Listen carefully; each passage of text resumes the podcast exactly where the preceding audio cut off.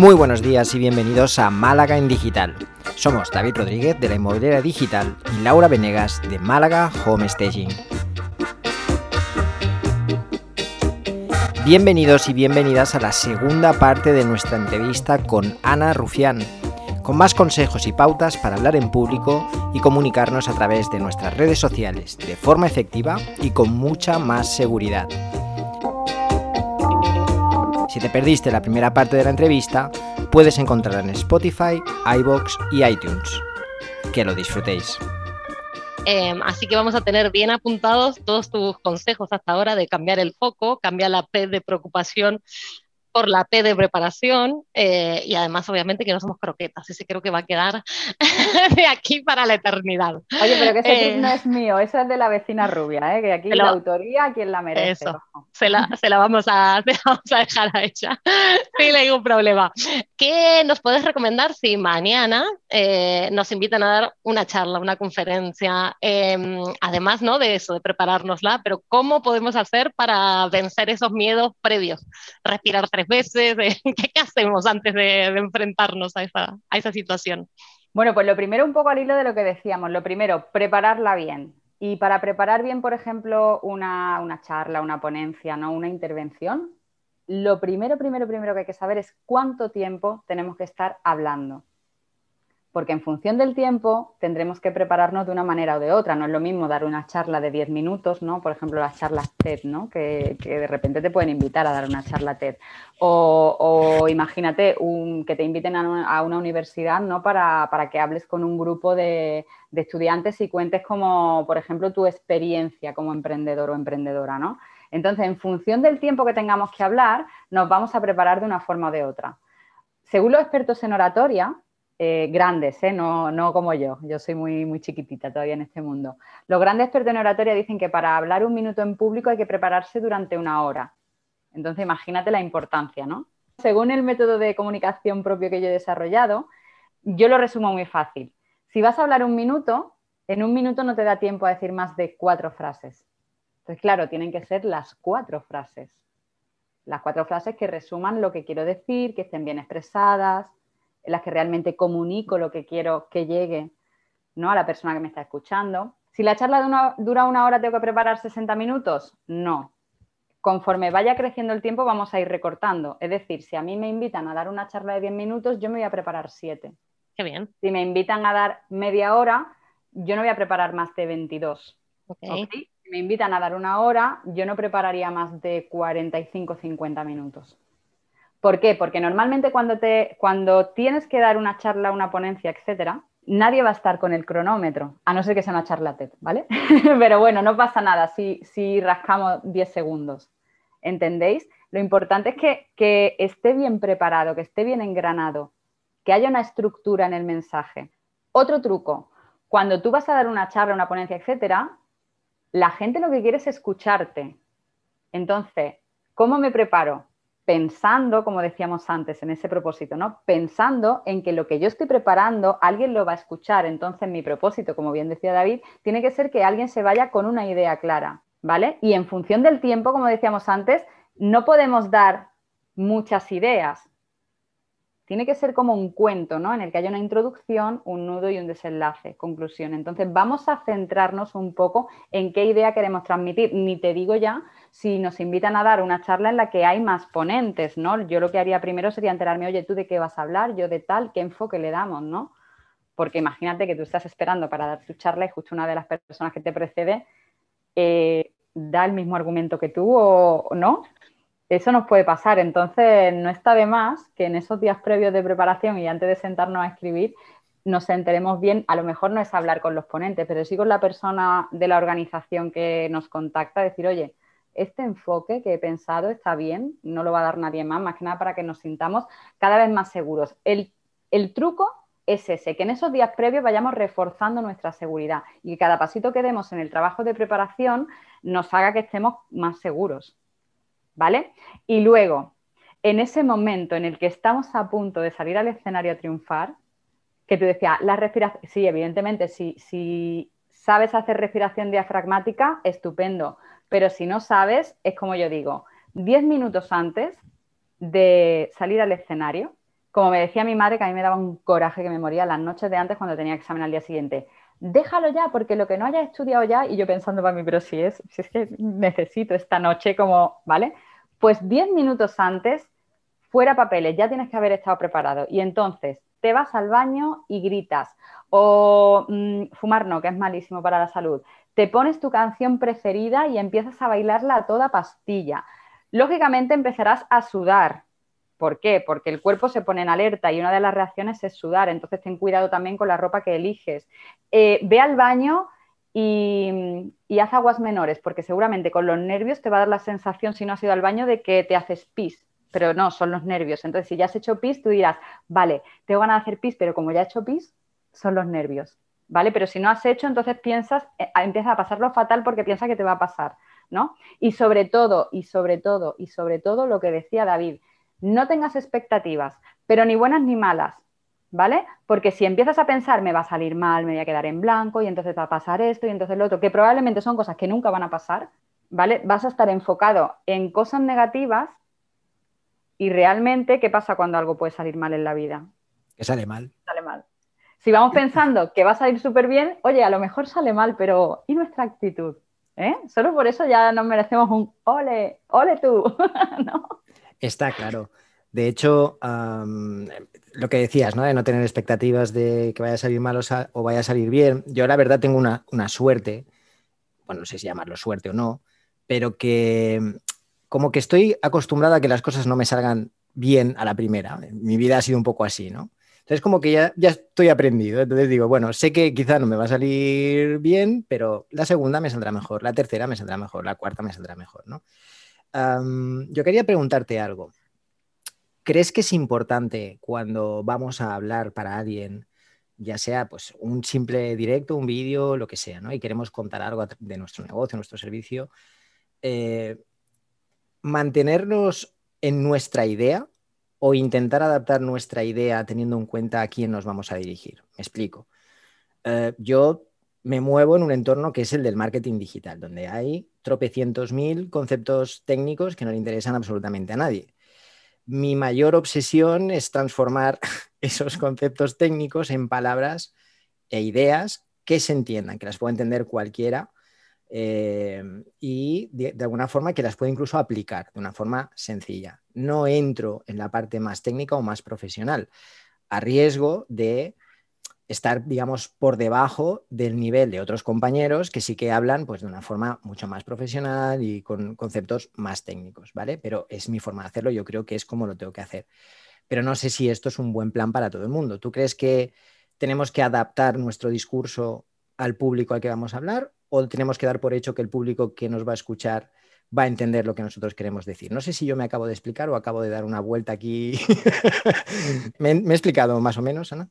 Bueno, me has subestimado un poco porque claro que te he entendido. Vamos a darle un aplauso a David, Laura. No, este aplauso es para reconocer que realmente, a ver, esa duda la tuve yo también como periodista, como reportera de televisión, porque a mí hubo una época en la que a mí lo único que me interesaba en la tele era salir guapa, hablar así con un acento muy fino, que me entendiera muy bien la gente, y entonces de repente un día mi abuelo, que era mi fan número uno absoluto, me dijo, eh, ¿qué te pasaba hoy? Que tenías la cara un poco rara y no te he entendido muy bien. Que me estaba descentralizando de mi foco, que era informar a la gente. No conectaba con mi abuelo, que era la persona fan absoluta número uno. Imagínate, habría miles de personas que cambiarían de canal. Entonces, ¿lo estás haciendo bien? ¿Lo estás haciendo perfecto? ¿Por qué? Porque es tu estilo. Oye, tú no quieres ser como los demás. Tú has cogido ese camino. Pues ya está. ¿Lo estás haciendo bien? No, lo estás haciendo perfecto, porque encima tú mismo te estás dando el argumento. Es que yo lo que quiero es que me entienda la gente.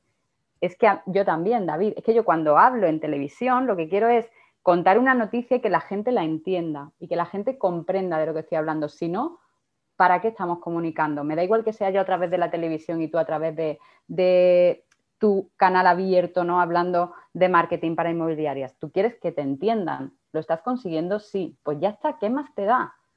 Y sobre todo, estás consiguiendo algo que tú mismo dices. Te estás alejando de tu competencia, te estás diferenciando.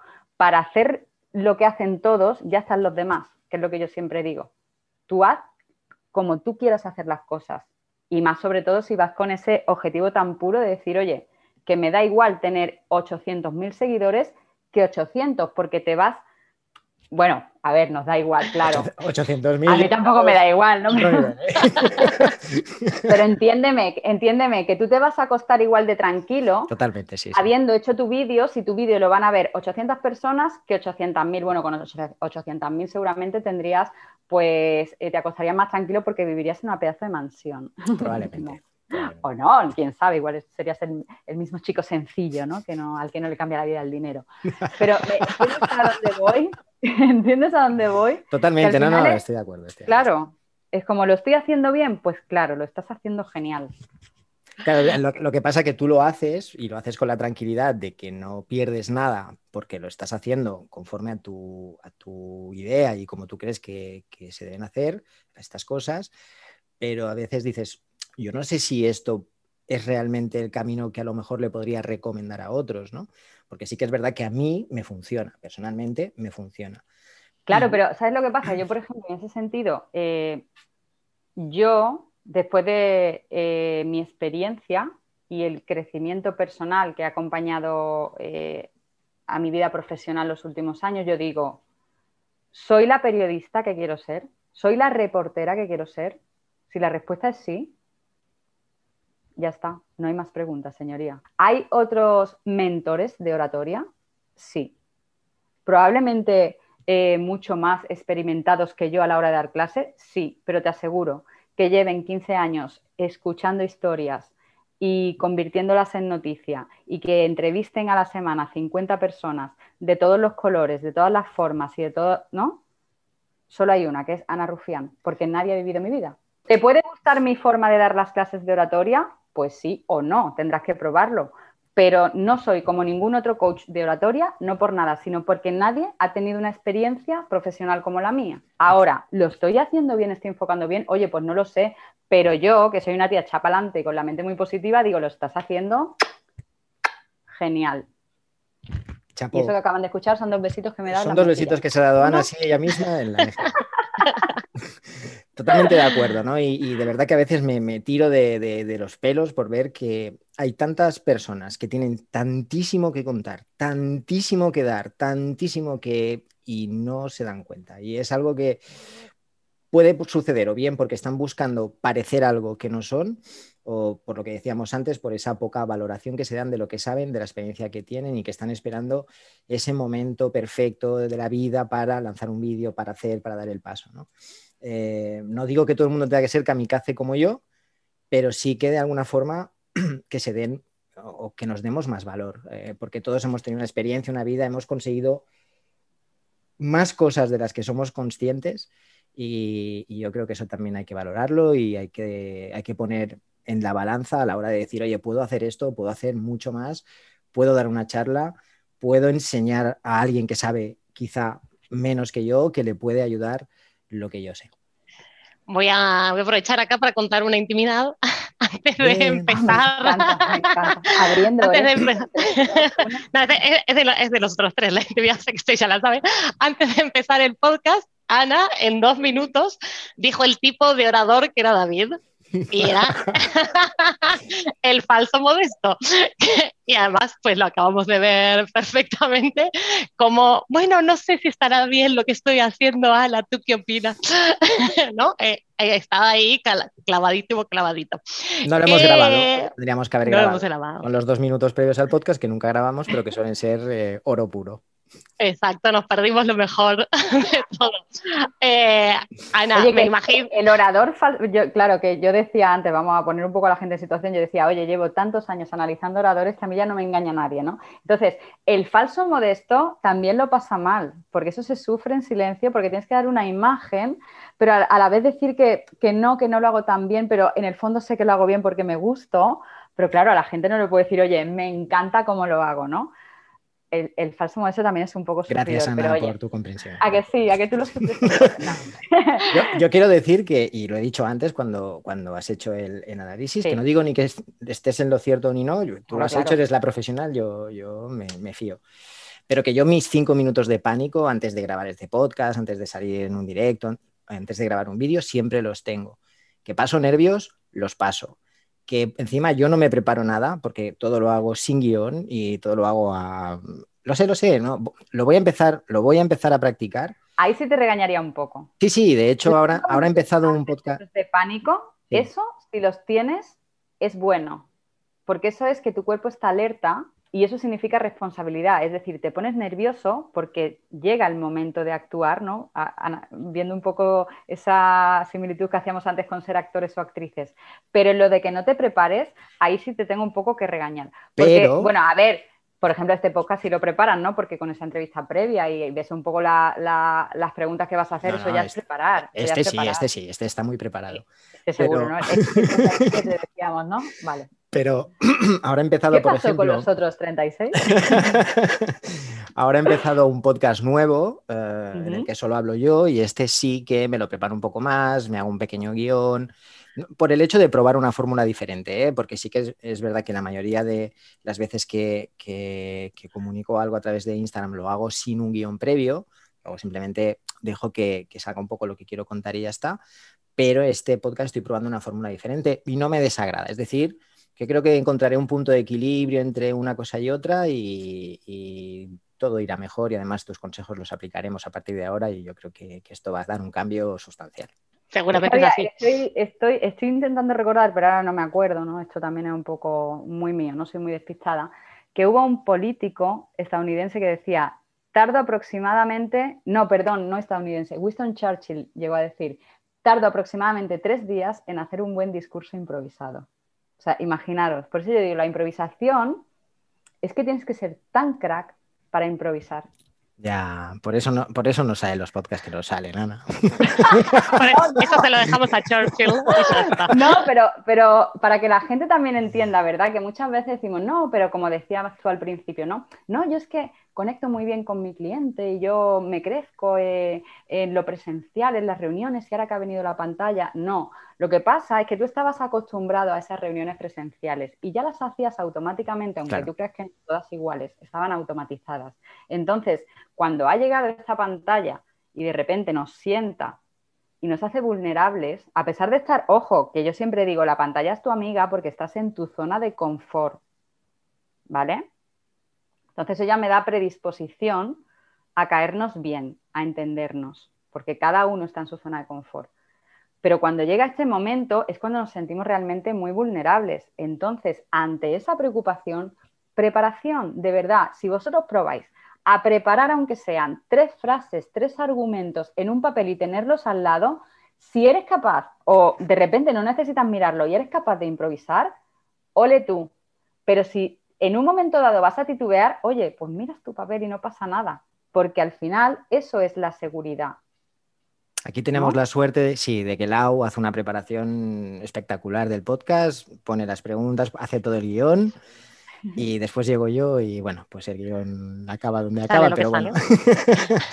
pero ella sí que hace esta preparación y yo quería incorporarlo también para probar una fórmula diferente, porque al final yo creo que eso que dices no deja de ser que la práctica también es una parte de esa preparación y que también cuantos más vídeos grabamos, más veces salimos, más capítulos hacemos, pues toda esa práctica también te vas dando cuenta de lo que funciona, de lo que no, de, cosas que puedes mejorar, ya no por nosotros mismos, sino por la audiencia, de qué forma podemos hacer, que no es el caso de este episodio en concreto, pero cómo lo podemos hacer un poco más corto, concentrar un poco más las ideas.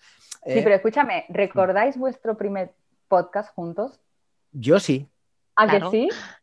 Claro, porque, al final, cuando tú echas la vista atrás y dices, oye, pues imagínate, salió estupendo seguro, ¿no? Pero oye, pues no salió como queríamos, pero ¿y lo que aprendiste? ¿Y lo que te reíste? ¿Y lo que ahora puedes ver en la distancia que has avanzado? Es que eso es lo bonito. Entonces, por eso digo, hay que empezar. Exacto. Si tienes una inquietud, empieza. Empieza a mostrarte en tus redes sociales. Haz un vídeo, grábalo de la forma más casera posible, no importa, pero empieza porque ese es el germen. Y sobre todo, uno ya de los últimos consejos, porque no sé ya si nos queda mucho tiempo, sé constante, sé constante. No vale de nada que, seas como, como esa botella de Coca-Cola que de repente le sale toda la espuma, no. No vale de nada que empiece con muchas ganas diciendo, oye, pues voy a abrir un canal de YouTube y voy a publicar un vídeo a la semana. Eso es irreal, en un mundo profesional. Yo el consejo que siempre doy a mis mentorizados es, ¿quieres abrir un canal de YouTube? Ponte el objetivo de un vídeo al mes. Pero no empieces, no abras el canal, grabo el vídeo y lo subo. No, abre el canal cuando tú ya tengas tres vídeos guardados, hechos y empaquetados. Y con una lista de futuros vídeos ya con las ideas bien claras. ¿Por qué? Porque empezamos con mucha fuerza y luego llegan las vacas flacas, luego llega la desmotivación, el verano, las cervecitas con los colegas. Te quiero decir que hay tantas excusas, ¿no? Que nos pueden alejar de nuestro objetivo, que realmente si vas a hacer, si vas a tomar ese camino, te tienes que comprometer, porque luego cuesta, porque luego tú lo sabes, David, hacer un vídeo implica mucho trabajo. Sí, lleva trabajo y a mí porque me gusta y quizá tengo más facilidad con la edición y todo esto, pero es tiempo y es tiempo de preparar y la cámara y por suerte hoy tenemos los móviles, es todo mucho más accesible. No tienes tampoco por qué complicarte la vida con, la calidad, pero bueno, si ya lo haces un poco más depurado, a lo mejor para YouTube porque quieres ese formato más profesional, mejor iluminación, todavía más tiempo, preparación, en fin, eh, lleva su tiempo. Pero por eso, al menos yo lo que siempre he recomendado a la gente que tiene, o a las personas que tienen este obstáculo es, no te preocupes por eso, coge el móvil, grábate, cuenta algo y a partir de ahí el segundo irá mejor, tercero irá mejor, cuarto irá mejor, quinto irá mejor y al final hasta te gusta. Si es que el problema está que no se dan cuenta que al final esto te puede acabar gustando y lo vas a disfrutar y luego vas a hacer una formación, una mentoría con Ana y te vas a disparar, pero a la luna. Claro, y sabes lo que pasa, que al final eh, ese momento en el que ya superas todas esas barreras absurdas y ya te das cuenta de decir, oye, mira, esto se puede disfrutar y comunicar realmente, comunicar mejor, con menos capas, ¿no? Que no sirven para nada. Me trae mejores resultados que al final eso inunda toda tu vida, ¿verdad? Cuando tú te has quitado esas capas de la incertidumbre, el miedo escénico, el síndrome del impostor, eh, cosas que no valen para nada, no, la vergüenza y ahora aquí no hablo porque no cuando tú te quitas todo eso y tú, desde tu propia esencia, comunicas y te pasará a ti, David, igual en vídeo que cuando estás con tu madre, que cuando estás con tus amigos y eres la, misma persona, eres igual de natural, al final eso, es, esa forma de disfrutar comunicando inunda todas las partes de tu vida. Entonces te vuelves un amigo más gracioso, un hijo más, ¿no? Con más chispa, ¿no? ¿Verdad o no? Es que yo creo que, a mí por lo menos me pasa. ¿Por qué? Porque un poco por lo que decía David, ¿no? Porque ya al final eh, te estás gustando a ti mismo. Pero es que ahí está también un poco el punto. Ojo, sin emborracharte tu propio ego, pero sí que al final eso lo que hace es que tú vayas dando pasos cada vez más seguros en tu vida y que se note cuando tú estás ahí. A mí cuando viene un antiguo cliente y me dice, oye, mira, Ana, que es que el otro día tuve que recoger un premio y me salió bordado, mira el vídeo. Es como, ¡buah! yo alucino. Y la gente me dice, oye, gracias. Digo, no, gracias no, el mérito es tuyo. Yo te he dado la herramienta y tú has decidido usarla. Hay gente que ha pasado por la mentoría y sigue igual porque nos ha comprometido o porque, oye, a lo mejor es que tiene mucha más dificultad y necesita otro tipo de, terapia, ¿no? Que no es algo tan, mm, tan en la superficie como yo hago, porque yo al final lo único que hago es dar técnicas muy prácticas en las mentorías. Pero sí que es verdad que cuando te llega esa gente que a lo mejor fue alumno tuyo hace un año y te llega diciendo, pues me entrevistó una televisión y lo hice genial. ¡Wow! Yo es como, ¡ah! Ya ese día duermo mucho más tranquila. Ana, y si queremos hacer una mentoría contigo, ¿cómo te encontramos? ¿Cómo te escribimos? ¿Un mail? ¿Qué, qué medio de comunicación utilizamos? Yo soy muy sencilla. A través de mis redes sociales, arroba Ana Rufián, me podéis encontrar en los perfiles de las redes sociales más populares. Eh, menos Facebook, no tengo ya privados de Facebook porque debido a mi faceta como reportera ya había, había una gran cantidad de mensajes que ya no, me buscaban a mí, sino buscaban al programa y tuve ahí un poco que, separarme. Pero, por ejemplo, LinkedIn, Instagram, Twitter, arroba Ana Rufián, ahí me podéis escribir y sobre todo, eso sí, decidme que venís de parte de David y Laura del podcast, porque ahí a lo mejor pues podremos tener alguna mención especial con vosotros. Ay, qué bien. Qué bien. muchas gracias. Estos invitados, la verdad que son un lujo. muchas gracias, Ana, por tomarte el tiempo de estar con nosotros hoy. gracias a vosotros de corazón por invitarme y, nada, eh, estaré muy pendiente porque la verdad que me parece que hacéis una labor súper interesante, que ayudáis muchísimo a las personas de, de vuestro sector. Me gusta mucho este podcast, así que nada, cuando creáis que os puedo ayudar en algo, pues aquí me tenéis, me dais un silbidito y aquí estaré de nuevo con, vosotros. Ha sido un placer, chicos. Eh, y te vamos a tomar la palabra. Así que muchas gracias, Ana, muchas gracias, David, y gracias a todos por acompañarnos en nuestras conversaciones de cada lunes. Si te ha gustado el podcast, nos puedes dejar tus comentarios y like en iBox y también seguirnos en iTunes, Spotify o bien enviarnos tus sugerencias vía email a malagendigital.gmail.com. Buena semana. Que tengáis una gran semana, familia. Y a comunicar.